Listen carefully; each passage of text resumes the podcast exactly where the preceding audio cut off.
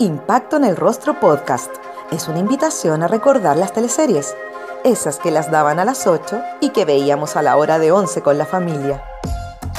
Mientras comíamos nuestro pan tostado con mantequilla, nos reíamos con el chamorro, disfrutábamos viendo Dalcahue, Humberstone o empatizábamos con Ariel Mercader. ¿También las recuerdas con cariño? Entonces acomódate y disfruta de este recorrido junto a Jorge Peña y sus invitados en Impacto en el Rostro. Laboral estaba comenzando unos ensayos de teatro de una obra que se llama Random y estaba grabando la teleserie del Mega de la tarde. Estábamos en plenas grabaciones y, un día dejamos de ir como pronto volvemos y mira, paramos en, a mediados de marzo y todavía no tenemos fecha de, regreso a las grabaciones. Quieren volver en agosto, pero antes hay todo un protocolo que se armó en, general en Mega para, para grabar con seguridad, sobre todo para los actores, porque la parte técnica, la producción puede, puede usar protección, pero los actores grabando ficción no podemos, tenemos que grabar sin mascarilla, sin, sin nada, con nuestros vestuarios. Y hay todo un protocolo desde hacerse el PCR hasta cómo uno tiene que llegar, tomar la temperatura y todo. Y lo, tenemos que partir por el PCR, que todavía mientras hayan comunas en, en cuarentena en Santiago no, no se puede comenzar porque el equipo es grande, hay mucha gente que vive en, distintas comunas. Y es triste igual no poder ver a los colegas a los ojos. Pero es lo que nos toca hay que adaptarse a todo. Para mí ha sido muy difícil, muy difícil sentir a mis compañeros de trabajo lejos, em, tratando de, moverme en un espacio imaginario acá atrás, tratando de mirarlo a los ojos, siendo que estoy viendo un pedazo de ventana, un, pedazo de, trípode, no, a mi compañero de escena y tratando de, vivir toda la emocionalidad, todo el conflicto que están viviendo los personajes. Entonces, para mí, en especial en teatro, ha sido difícil. Yo creo que las obras de teatro tienen otro lenguaje en su. Yo creo que son igual obras de teatro, pero tienen un distinto tipo de exigencia, distinta, distinto lenguaje, de todas maneras. Katy Kovalesco nos acompaña en este episodio. La actriz chilena de ascendencia polaca hizo su debut en teleseries con La Invitación, en donde fue Valeria Sánchez en el año 87 por Canal 13. Hoy llegué porque chica tenía que trabajar, tenía que trabajar. Teníamos la escoba en la casa y nada, el pituto fecundo tenía un amigo que, que trabajaba en el Canal 13. Yo era muy bonita y empecé como modelo de sábado gigante en un tiempo en que el Canal 13 quedaba en calle Lira, que era minúsculo, chiquitito, entonces estaban todo, todas las áreas muy juntas y al lado estaba Teleduc, eh, que era una plataforma que se estudiaba a través de la televisión en esa época, los fines de semana. Me metí ahí porque había cosas que hacían de teatro. Y al lado también estaba el área dramática. Y, me hice regalona de la gente, era muy chica. Y, mm, empecé a dejar fichas y me llamaban y, trabajé en otras teleseries anteriores como, como bolitos, extras de continuidad, etcétera, etcétera, hasta que me llamaron a una audición, Oscar Rodríguez, porque me llamó para un bolo de una secretaria, Ángel Malo, que fue la teleserie anterior, pensando que yo era actriz. Y ahí le dije que no, me preguntó, ¿dónde estudiaste? Y te juro que me sentía a poto pelado y no fui capaz de inventar nada y le dije, no estudié. Ah, es que esto es complicado porque había una situación que requería actuación. Y yo dije, ya, hay que jugársela. Lo hice, me tocó una cena con Alejandro Castillo, me acuerdo. Y, y, después de eso me llamó a una audición justamente donde quedé para la invitación. ¿Cómo te recibieron los actores por el hecho de no haber tenido estudio o no era tema? No era tema. No era una época aún, imagínate, el 87. No, no era tema, eran reconocer las ganas de la gente más joven de aprender, de, de desarrollarse en las áreas.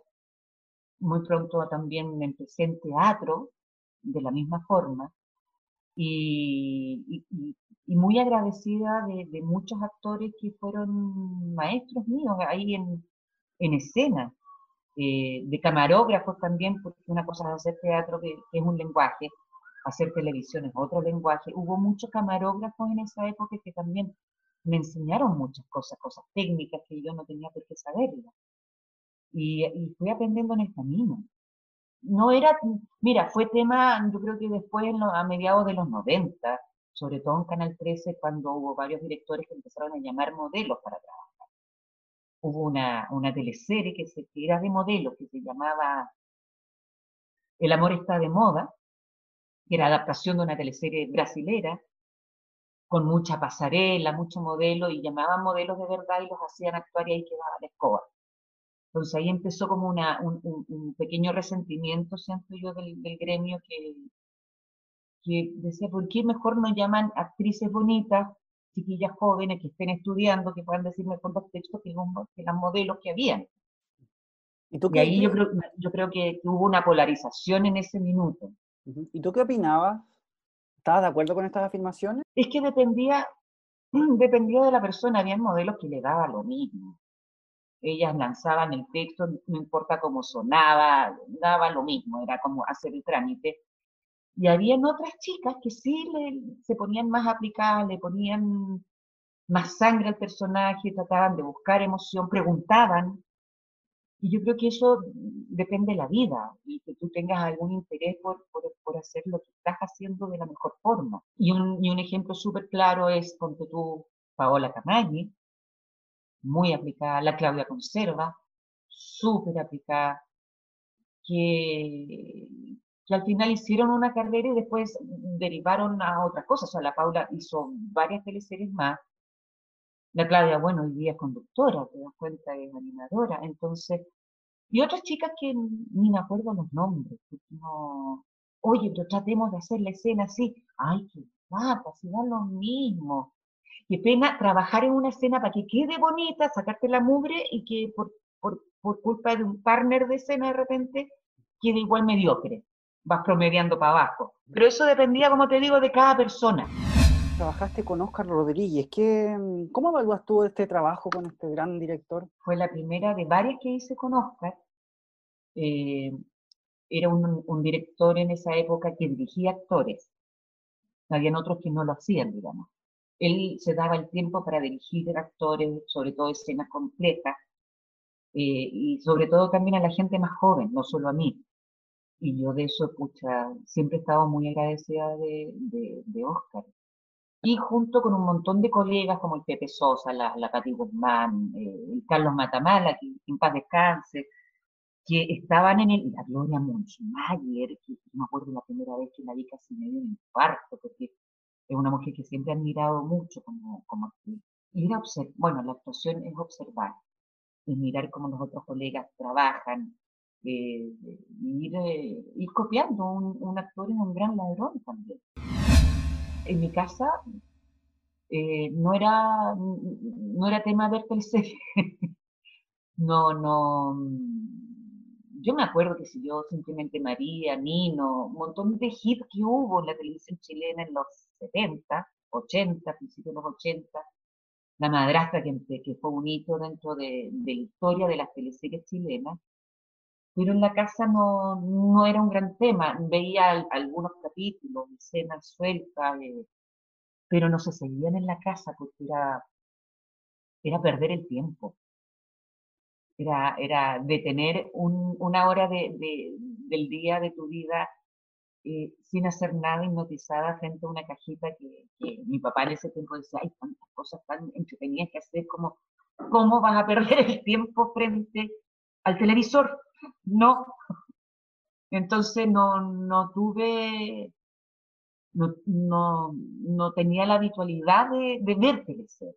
Hoy sigo una teleserie con la pandemia estoy, pero más, porque la dan, no sé, como a las 5, 6, una, una hora imposible para mí trabajando, pero, pero se mezclan varias cosas. Se mezcla primero que nada las chilenas, ver a mis compañeros de trabajo. Eh, me encanta verlos, me encanta, los disfruto mucho. em, ver lo que están haciendo afuera cuando son extranjeras. Y cuando hay una historia muy potente, claro, me pego y, la veo. Mi madre hoy día, que sigue viva, vivo con ella. Tiene 81 años y ella es así va a, a los teleseries.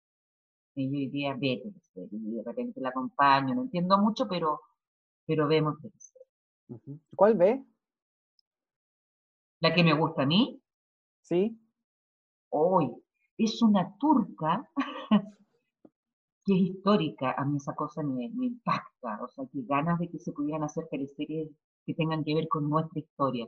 Es carísima la producción, pero es una turca que dan, dan en la tarde que se llama Eres mi vida, que está basada en la historia de un gallo, un turco que, piensan que murió en la, en, la guerra y, vuelve dentro del, del, ejército griego como gran traidor y en el fondo está infiltrado. Y es una historia que pasó dentro de la historia de... Está fantasiado, novelado, etcétera, etcétera, pero, pero una tremenda producción. Vamos al 87. Eh, yo me fijé que en los créditos de la invitación salías como Catalina Covalesco. No me acordaba, fíjate. A ver, lo que pasa es que mi nombre es Catalina, pero en polaco, y es una ensalada de letra que me acuerdo, Oscar me dijo, oye, con Katarzyna Kowaleczko, imposible retenerlo, o sea, tienes que cambiarte el nombre. Una época en que todavía se, usaban los seudónimos, los, nombres artísticos. Ya no. Yo dije, pero es que, no sé, es, honrar a papá y mamá, es como, tengo los nombres de mi abuela, y me pusieron Catalina por la traducción y después derivó a Katy porque todo el mundo me dice Katy y es mucho más, más fácil. Pero, pero fue por eso solamente. Kovalechko no me, no me lo quise, no me lo quise cambiar. Es como CHT, Kovalechko. Pero es que, o, sea, entiende que polaco lo hablan los polacos nomás. Y mi papá cuando estaba vivo, o sea, no, no tienen por qué pronunciarlo bien. No, no, no me ofende ni nada, o que lo escriban mal Muchas veces me pasó muchas teleseries que en los créditos estaba mal escrito mi apellido. Entonces yo iba, oye, corríjanlo. No, ningún compro como era, ta, ta, ta, lo escriben, listo, chao, no, no va para más. En su breve paso por TVN, Katy fue Susana Urmeta en Volver a Empezar, en donde fue la hermana de Claudia Di Girolamo. Me llamó Sabatini, que era el director. Me acuerdo que era la, primera teleserie, porque hice, hice, seguí en el 13 y ese fue el primer año que se fue la Claudia Di Girolamo al 7 también, que era ícono de las teleseries del 13. Junto con Yael. Junto con Yael, que fue algo muy raro en esa época. Claro, era una historia que se dejaba entrever una vuelta al exilio, pero, pero fue sumamente censurada en esa época, porque también había historias de personajes desaparecidos en dictadura, se hablaba de dictadura y fue, fue una historia muy mutilada para poderla hacer. Me acuerdo que, no, parece que no les fue bien por, por, por, esas razones, porque habían, habían historias inconexas que no, no se entendía el desarrollo porque, como te digo, fueron, fueron censuradas.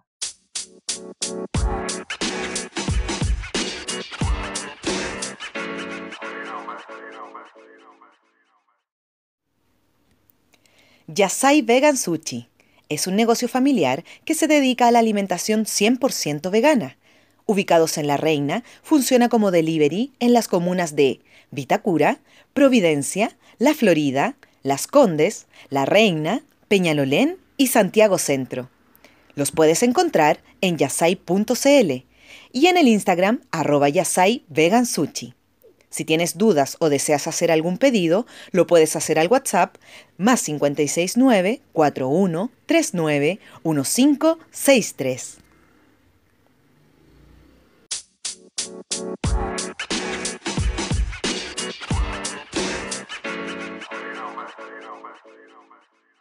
Quizá era muy pronto para hablar de dictadura, de detenidos desaparecidos en una teleserie. No sé si era pronto o no. Yo creo que la gente eso lo iba a ver porque fue al teatro. El teatro, el gran tema era lo que estaba pasando con los derechos humanos, con, la dictadura, con las ganas de, ver democracia de nuevo en Chile. Y la gente llenaba los teatros. Pero en televisión era... Eh, eh, hay poderes fácticos que, que, manejan los contenidos en todos los canales de televisión. Aunque sea, eh, o sea, sobre todo en un canal público como era TVN en ese tiempo que, que, dependía del gobierno de turno. Y después en la transición que se hizo a la democracia también quedaron muchas cosas amarradas, entonces tampoco era muy fácil llegar y decir, ay, al fin nos, nos liberamos porque no, no, no era así. Bueno, había mucha frustración justamente por eso, porque no se podía contar bien la historia, era, era frustración, era lamentar el, el tener una historia que en el origen era muy buena y no poder, no, no poder contarla, así de simple. Y a mí me dio mucha pena porque venía de, de Canal 13, que en ese tiempo era de la Pontificia, que también se compraban muchas historias brasileras, series brasileras, en donde también censuraban todos los divorcios, censuraban eh, las madres solteras, censuraban los, los suicidios. Eh, entonces era como cambiar una por otra y al final lo que afectaba era cómo contaban la historia. Decían, pucha, bueno, ¿por qué no hacen la historia que quieren hacer ellos? En, un tiempo donde quizás no, no, teníamos la potencialidad de guionistas como sí hay hoy. Katy, el trabajo con Vicente Sabatini, ¿cómo lo recuerdas? Hay varias actrices que me, que me han comentado que es muy riguroso, Vicente. Sí, sí, él es muy riguroso. Teníamos, a ver, a diferencia del 13, que nosotros citación a las 8 para maquillaje, y empezábamos a grabar a las 11, entre que te maquillabas, te, vestías y todo, y te ibas a, cafetería, te tomabas un cafecito, te comías un pastelito, cualquier cosa, volvías, estaban después los camarógrafos, era como todo mucho más relajado, y cuando llegué al, a, a Canal Nacional, a TVN, no, Sabatini estaba a, las 8 horas de maquillaje para estar a las 9 ensayando en el estudio y él estaba en el estudio con, con, con, el libreto del capítulo, la escena lista, estudiada y con todo resuelto. Tú entras por acá, te sientas acá, te cuelgas allá, te das una vuelta en el aire y sabes, ok. Que para mí fue, dije, oh, es, es otra dinámica de trabajo, pero no me molestó para, para nada. Igual por el hecho de ser autodidacta, el rigor ha sido una, una gran arma para enfrentar los, los proyectos laborales que tengo en general. Entonces yo llegaba a estudiar, llegaba a la hora hasta el día de hoy, pendiente de, de, todo lo que está pasando para, para estar a la altura, sobre todo cuando era joven, chica y, y, veía que estaba con puros monstruos de, de la historia del teatro y las teleseries chilenas. Hablemos un poquito de Árbol Lírico. Bueno, era, era, un programa para preescolares que agarró en ese tiempo una, había una cosa muy de moda que era la naturaleza. Y empezó un, un, trabajo en equipo para justamente hablar del medio ambiente, de la naturaleza, de, de proteger lo que teníamos como para instaurar, y la intención era instaurar un bichito en esa persona chiquitita que se quedara, el, cuidar las semillas, el reciclaje, me acuerdo, todas esas cosas que, la contaminación, hablábamos de temas, pero pensando en, un público objetivo que era chiquitito. Fueron dos años de Arboliti que, que estuvimos ahí en, en con un programa súper bonito, con dos chauchas de presupuesto. Eh, con, con, el loro Rum Rum, que fue la voz del gran Santo en la arena. No, una época muy, muy bonita. En el 93 fue la protagonista de Marrón Glacé, junto a Carolina Reggi y Gloria Munchmeyer. En la recordada producción fue Vania Aguilera, una mujer que era seducida por Octavio, un mozo que buscaba vengarse de su familia. Eh, sí, tuve que aprender harto, harto, pero tuve la suerte de tener a la Carola como hermana, a la Gloria Muchmayer como mamá, la historia, la Gaby Hernández, había un núcleo de, gente que manejaba la comedia de una forma muy fina, muy bonita. Fue una teleserie súper compleja por, por, la situación interna que se estaba dando con la separación de Oscar y la, Carola, muy, muy doloroso para todo el equipo. Pero sí, pues ahí aprendí lo que era un protagónico que es feroz, feroz, porque estás todo el día en el canal, no tiene, no tiene, no tenía tiempo de teatro, no tenía tiempo de, nada, además que íbamos muy atrasados en las grabaciones, entonces grabábamos hasta los sábados todo el día, algo que no era normal en esa época. ¿Y por qué se produjo este, este atraso? Porque con la, la separación que hubo con, de, Oscar, que era el director, con Carolina, hubo muchas ausencias de Carolina en, la situación. Ella estaba muy mal en esa época, muy mal. Entonces había muchas escenas que se tenían que, suspender. Y, fue complicado terminar esa, esa Fue un bombazo de sintonía en una época donde no sé cómo medían la sintonía, no, existía lo que hay ahora de, de rating. Y yo me acuerdo que me fui de vacaciones. a los dos días de terminar las grabaciones ya tenía vacaciones con mamá.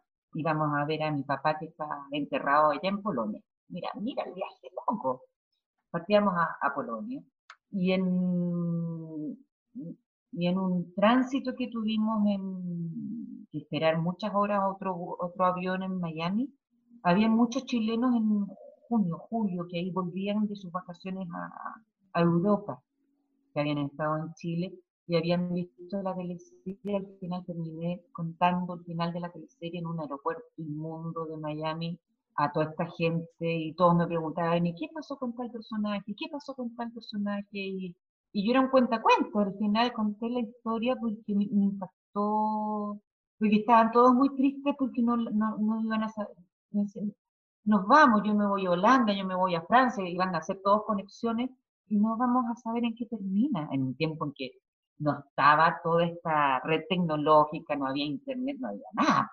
Entonces me acuerdo que el final de la teleserie ahí, sentada en el suelo en, una caseta, en, una sala de tránsito para todos los pasajeros. Te obligaban en esa época a sentarte a tal hora frente al televisor para ver el capítulo. Si no, perdías. Era muy raro que, que, grabara a alguien algo, no, no sé.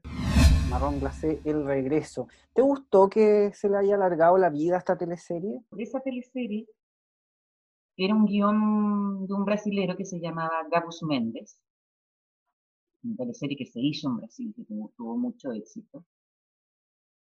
Canal 13 compró este guion en un tiempo donde los directores como Oscar Rodríguez, ellos decidían qué hacer y apostaban. Yo quiero hacer esta teleserie, yo creo que con esta teleserie nos va a ir bien. Y yo creo que nadie se esperaba todo este éxito, toda esta sintonía en, la época, que en esa época misma hablaron con Gabus Méndez para que él mismo hiciera la segunda parte, que era Marrón Glacé el regreso. Se grabó tres años después, pero con la mala suerte de que Gabus Méndez falleció, un caballero ya con sus años, y no, no pudo escribir la segunda parte.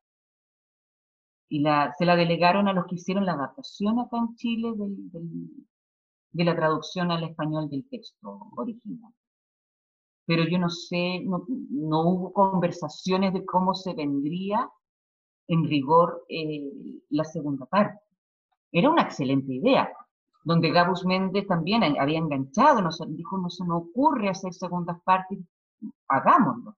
Pero claro, lamentablemente él no, no, no, no, no, no pudo.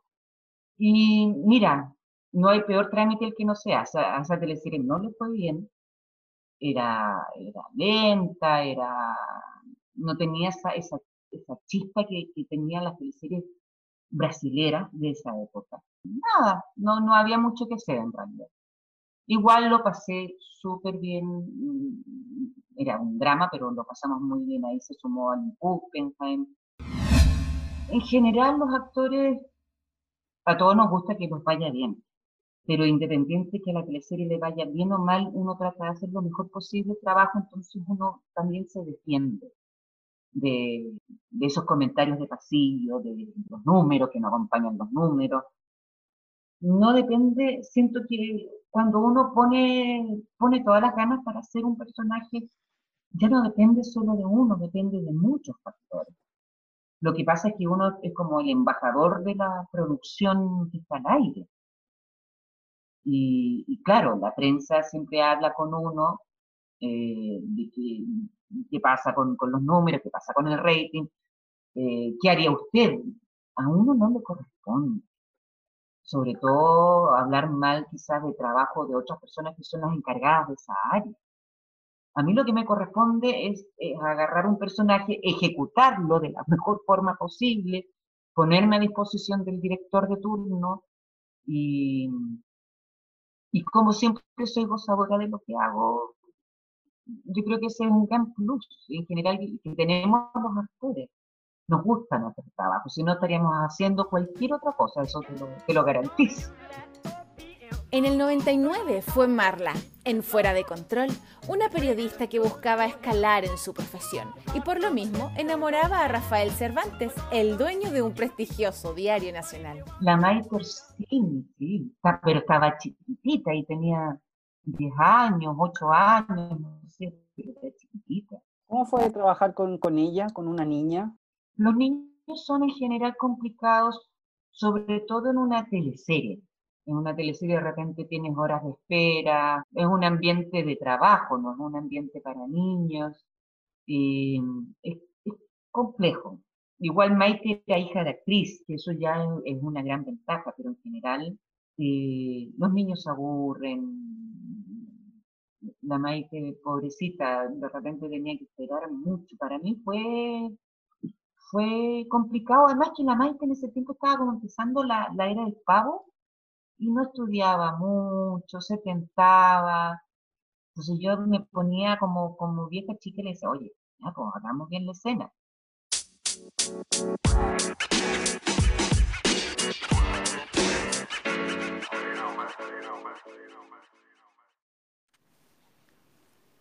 ¿Te gustaría ganar un gran libro para leerlo en tiempos de pandemia?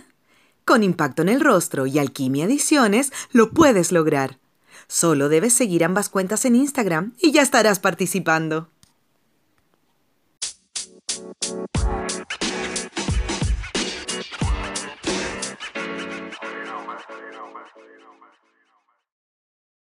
Después me encontré con ella grande y, nada, un encanto. Pero yo pensé que había guardado muy malos recuerdos míos, pero parece que no. Y, sí, a mí me encuentro súper delicado trabajar en general con niños en la felicidad. No sé, no. Yo, yo, tengo una hija preciosa que ahora ya está casi tan vieja como yo, pero no le habría dado permiso para trabajar en una teleserie, sobre todo que es súper exigente, larga, son meses y meses de grabación, de repente metidos todo el día dentro de un estudio oscuro con, con luz artificial, sin ver la luz del sol. Yo mamá no, no, no prestaría a mis hijos para, una cosa así. El cine es distinto, una serie es distinta, hay, otras hay otras opciones si quieres ver que tu hijo experimente cosas de vida desde chico, pero, pero serie, no. Hay muchos tiempos muertos, hay un trabajo contra el reloj, que es cumplir la cantidad de escenas del día.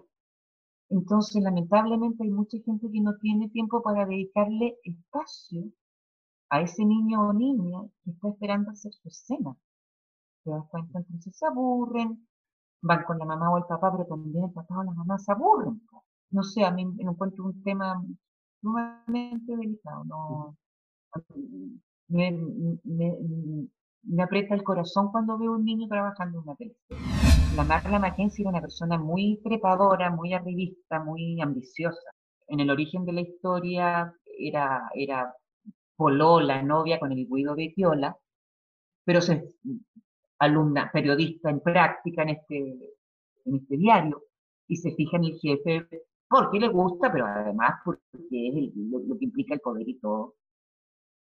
Y claro, pues, se casan, pero es un fracaso absoluto este, este, matrimonio con esta niñita hija única, dentro de un matrimonio que, que se llevaba como el perro y el gato, dramático, no era comedia, entonces lo hace mucho más intenso. Encuentro que es una muy buena teleserie. Yo recuerdo cuando se estrenó, en, marzo, hubo un, altercado muy, violento en, en, los inicios de clases de ese año, donde hubo un niño herido, lo que hoy día llamamos bullying, que en ese tiempo tampoco era tema. Y la teleserie había salido al aire y fuera de control justamente habla de la violencia en la juventud. Entonces fue la teleserie sumamente castigada, era casi como la razón de por qué nuestra juventud está tan violenta. Y yo creo que eso también influyó mucho en, el rating, independiente de que las viera, vi algunos capítulos y era, era, estaba muy bonita esto. Tenemos un país muy lindo con locaciones preciosas para hacer ese tipo de producciones. Pero la teleserie yo creo que también se resintió socialmente porque se le asoció con un hecho muy violento iniciando las clases en marzo en los colegios de, de Santiago específicamente. En Tentación, Katy interpretó a Paula Sandoval, una mujer que padecía de cáncer. A mí a Paula Sandoval además que me dio vuelta la cabeza. Enfrentar a un personaje, ella era sola, empieza a trabajar, se enamora del jefe, un hombre muy correcto, muy ético, casado, que en campo, estaba casado en la historia con la María Izquierdo. Una señora que era un pan de Dios, súper amorosa, pero con una relación muy fría. Y ella era toda sangre, toda pasión, toda hormona. Y empieza a ser la amante. Y claro, uno culturalmente te dicen, no, la amante es una bruja, las amantes son unas tales por cuales, las amantes son lo peor del mundo.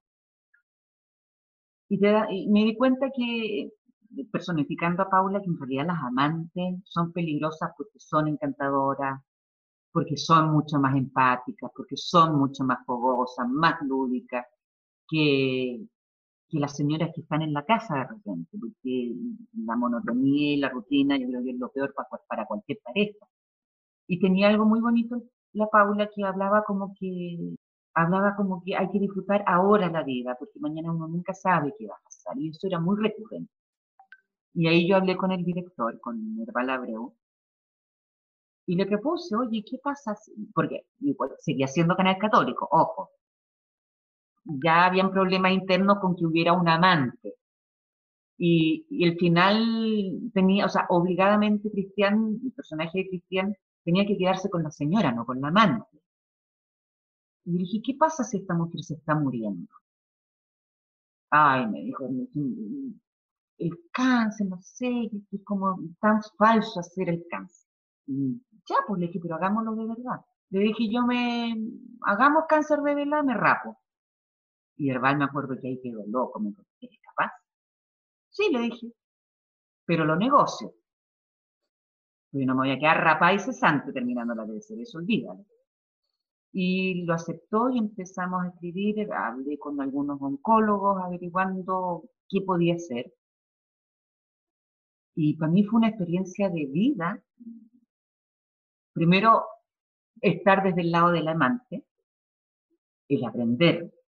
Y, una experiencia de vida lo que es el pelo en la mujer, que está tan sobrevalorado, tan, tan sinónimo de, de, de feminidad. Em, me tocó mucho, conversar con, con muchas mujeres que, estaban con tratamientos de quimioterapia y me impactó saber que más, más terrible que el cáncer era la calvicie de la quimio para ellos. Y se sentían menoscabadas por el hecho de no tener pelo. Siendo que el pelo, cuando tú terminas, obviamente el tratamiento vuelve a crecer y ellas tenían conciencia de eso, pero el vivir eh, era como casi un castigo social que las miraran en la calle porque estaban sin pelito, porque estaban haciendo esta quimioterapia. Y me peleé y fue una experiencia empezar a buscar desde, desde dónde viene la, mi femenidad, mi parte de hembra, y de repente empezar a conversar con estas otras peladas y decirles, ¿sabéis que no? La hembra está aquí en las tripas, está en, en otro lugar del cuerpo, no es el pelo. No es el pelo. Y de hecho, después, años después, me, me, volví a rapar yo sola porque me quería sacar la pintura. Y me rapé. Años después. Pero fue una experiencia súper eh, bonita, muy placentera, el, el hecho de descubrir la cabeza que tiene, que nunca te la imaginas. El hecho de de repente estar pelada y, hablar con chicas de... Ay, qué pena. Había una chica de 14 años que estaba en una casa de acogida como paciente oncológica porque era de provincia y estaba encerrada en su pieza porque no quería que nadie la viera, porque imagínate, 14 años sin pelo. Y las cuidadoras ahí me contaron y yo toc, toc, hablé con ella, me vio pelada, dijo, pero ¿cómo? No es lo mismo, el, el tratar de empatizar con, con personas que se sienten muy raras en una sociedad donde mientras todos más iguales, mejor. Aquí te, te, te discriminan porque eres pelado, porque eres gordo, porque eres chico, porque te falta una pierna, porque eres tuerto, porque tienes un tatuaje en la cara, porque no sé. Eh, es difícil ser diferente en esta sociedad. Y no, yo lo, pasé, la, a la teleserie no le fue muy bien, pero yo me sentí muy satisfecha con el trabajo que, que, hicimos ahí, con el, con el grupo de trabajo, el grupo de actores. Quedé muy conforme con el, con el resultado, a pesar del rating. No, en ese tiempo habían contratos por cuatro años, tres años, dos años, un año, por proyecto, por día de grabación también. Eh, habían distintos tipos de, de prestación de servicio también, porque no eran contratos laborales, no son contratos laborales propiamente tal. Em, yo en ese tiempo tenía contrato eh, de dos años y por año tenía que hacer una teleserie y una serie. Uno no es moneda de oro, hay directores que les gustaba trabajar conmigo, otros que no, y yo lo encuentro súper orgánico. Y cuando venía el director que, que no, uno no era como, como predilecta, sabías perfectamente que te iba a venir un personaje hueso, fome, donde te- tenía muy poquita carne para, para agarrar y muy poquito importante, entonces como que tampoco te permitían el tiempo como para elaborar algo más, más profundo. Yo tuve personajes súper entretenidos, otros que eran una lata, pero espantosa. No. Ah, te digo uno que me dio Sí. mucha, mucha lata. La, profesora Julia de Eclipse de Luna. Era un personaje que no tenía ni pies ni cabeza. Y me acuerdo que hablé con los guionistas y me decían, no sabemos para dónde va. Eh, y todo confabuló para que ese año, me acuerdo, me embarazara de mi. Y se puso a servicio la historia el embarazo. O sea, la señorita Julia también se embarazó, digamos. No, era un personaje muy chiquitito, mm, sin ningún peso dramático. No, no, no es un personaje así que, por su historia lo, recuerde. Lo recuerdo más por mi proceso de embarazo, lo que sentía, eh, lo que comía, otras cosas totalmente distintas. Por suerte en esa época estaba haciendo teatro y lo pasaba muy bien con, con la que estaba haciendo. ¿Y cómo es grabar embarazada, Katy? ¿Te, te costó mucho? ¿Te dio susto cuando supiste que estabas embarazada y estabas grabando esta teleserie? No, no, no, de hecho lo planifiqué, cuando vi el personaje lo planifiqué, fui a hablar donde el director le dije, ¡ops! Mira lo que me pasó. Mala, mala. Y, mm, pero siempre me sentí muy bien, fíjate, por suerte. Lo que sí tenía un sueño espantoso, dormía, había dormido todo el día, todos los días. Eh, estaba muy floja, con mucho tuto, pero no tenía energía para hacer las teleseries. Por suerte estuve de muy buen carácter igual. Corría después a hacer teatro. Trabajé hasta el octavo mes.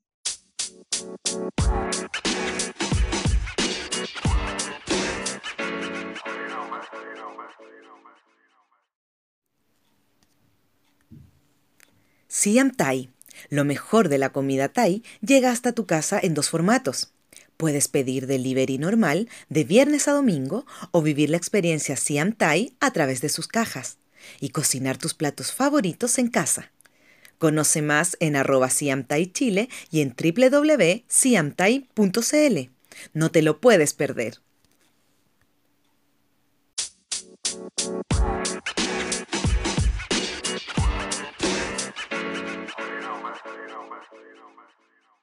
Quizás me dio susto el embarazo como tal, como para no detenerme a esperar. Y una cosa que yo creo que de las que me arrepiento hoy día, haber parado el trabajo y haberme sentado en casa a, a buscar colores, lanas, tejer, bordar, no sé, el detenerme para vivir esa espera. Yo no viví la espera, viví un montón de cosas que tenía que hacer.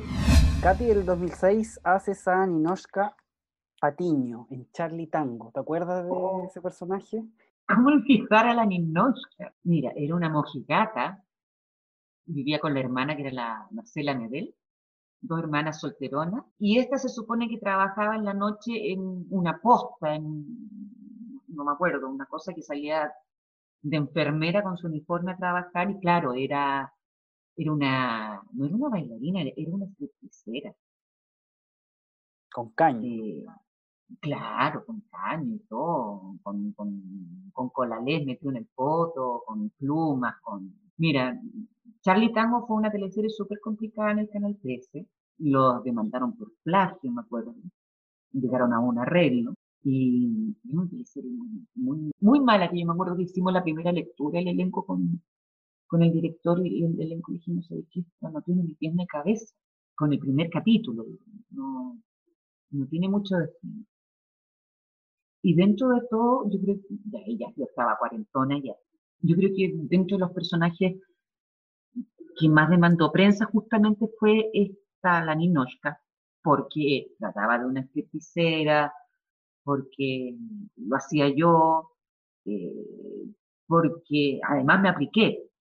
el canal me puso clases y yo por mi lado busqué a mi profesor y conocí al, al realizador de vestuario de, de la FEDEP acá en Chile. Y, le pedí al canal que él me hiciera el vestuario porque además tenía algo mágico que sabía cómo hacerte los bikinis, los vestuarios, los trajes de fantasía para que siempre te vieras estupenda. Podías tener cinco rollos, tres pechugas, no importa, tenía una delicadeza, Nano García donde te veías, te ponías el traje y te veías impecable y te sentías bien para andar bailando en pelota, que en el fondo era lo, que hacía este personaje. En Infiltradas, la segunda teleserie nocturna de Chilevisión, Katy jugó un papel doble, ya que interpretó a las hermanas gemelas Magallanes. ¿Todo un desafío? Era muy, muy intenso. Y cuando me llamaron para, para hacer esta las gemelas, las hermanas. Para mí fue ese el desafío, o sea, cómo, cómo armas dos personajes simultáneos que pelean tanto, además, que no se llevaban para nadie, eran muy distintos, en un, en un thriller, en un drama, eh, y, y, por eso lo tomé, me interesó mucho. Yo creo que hay pocos actores que tienen esa opción audiovisual de hacer dos personajes y, la magia que tiene justamente el audiovisual de, ponerte doble en una escena dialogando contigo mismo. Eso es increíble. En algún momento de la historia, eh, una de las dos muere, ¿cierto? Una de las dos hermanas. Sí, ¿sí? se, dijo en algún momento que se mataban a una de estas hermanas porque eh, la historia estaba muy enredada. ¿Tú la sentías así? Sí. Estaba muy enredada porque la idea era que una se hacía pasar, o sea, era tan complejo, una se hacía pasar por la otra. Lo ideal habría sido diferenciarlas bastante bien, pero era poco real, como era un drama, no era comedia no tenía que notarse el cruce de, estas dos mujeres. Entonces, claro, se hizo enredado.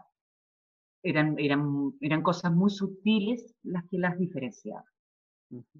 Y al final, claro, después de más de la mitad de la teleserie hecha, te das cuenta que sí hubo errores que se empiezan a conversar, pero claro, ya es tarde, ya el enredo está instalado. Katy, tú trabajaste con el Pato González, con el director Patricio González, ¿sí? ¿Qué tal esa experiencia con Patricio González? No, un caballero, fue, un agrado trabajar con el Pato. Además, me, pucha, en ese equipo me, trataron muy bien porque eran...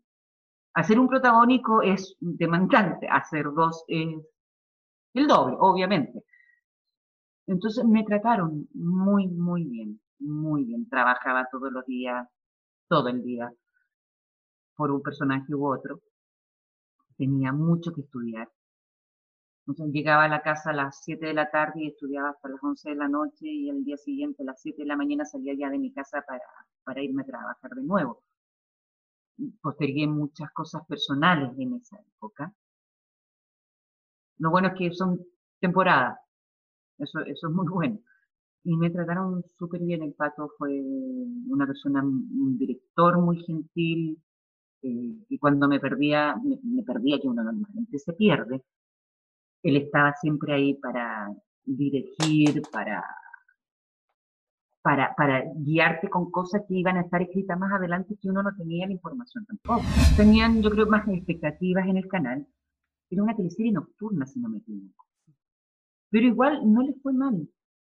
Yo quedé viendo monos trepando por la muralla, quedé muy cansada porque además era muy intenso emocionalmente, todo, todo, todo, todo. Y, mm, y además yo la chora dije, ok, pero en ese tiempo estábamos grabando los 80. Eh, cuando me llamaron dije, ya, perfecto, acepto, pero pido permiso para igual grabar los 80. Y me dio un permiso. Entonces había un día a la semana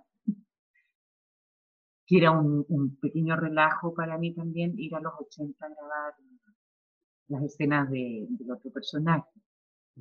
Pero ahí fue una época donde no hice teatro, no, no, no ya no, me da el pellejo para, para tanto. Me quedé con esa teleserie y con los 80.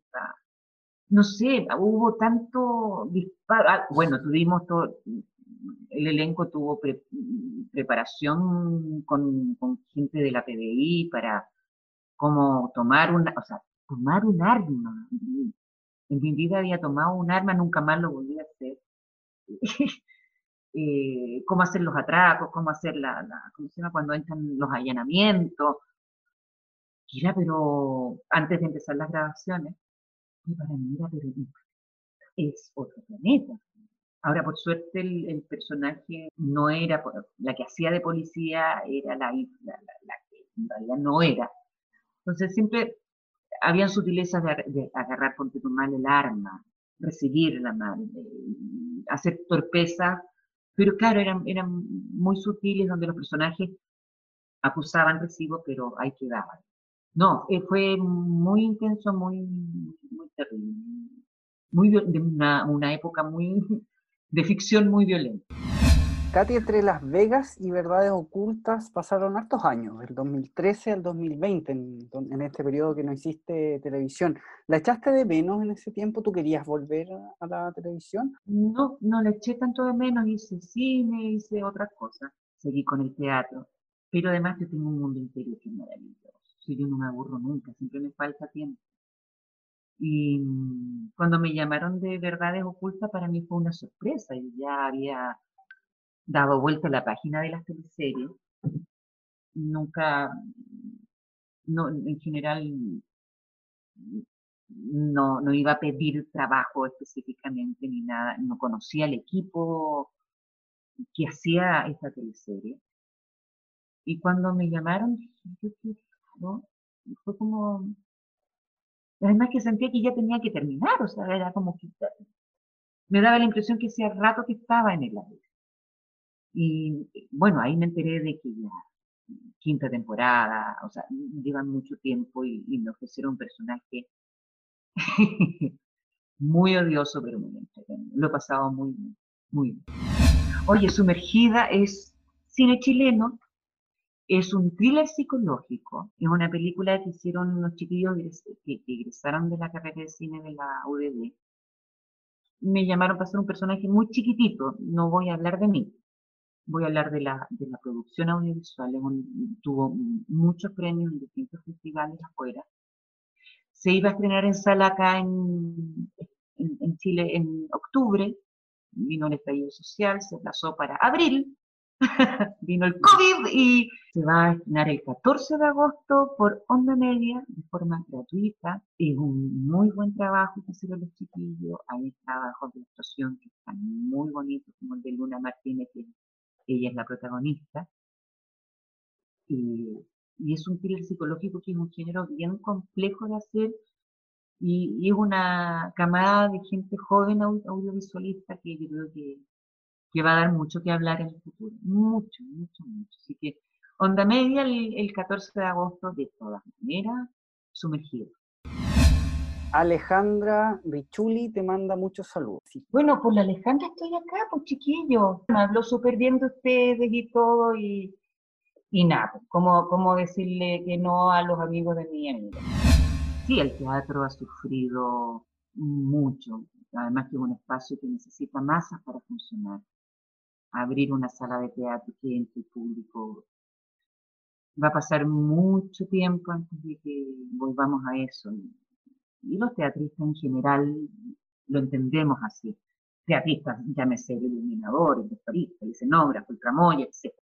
Pero como tú dices, no, no somos únicos. No, por eso no, no, quiero jugar de víctima en esto. Habemos muchos chilenos y extranjeros residentes en este país que lo estamos pasando mal, estamos con pocas lucas o sin lucas, que, se está haciendo cada vez más difícil encontrar una fuente laboral.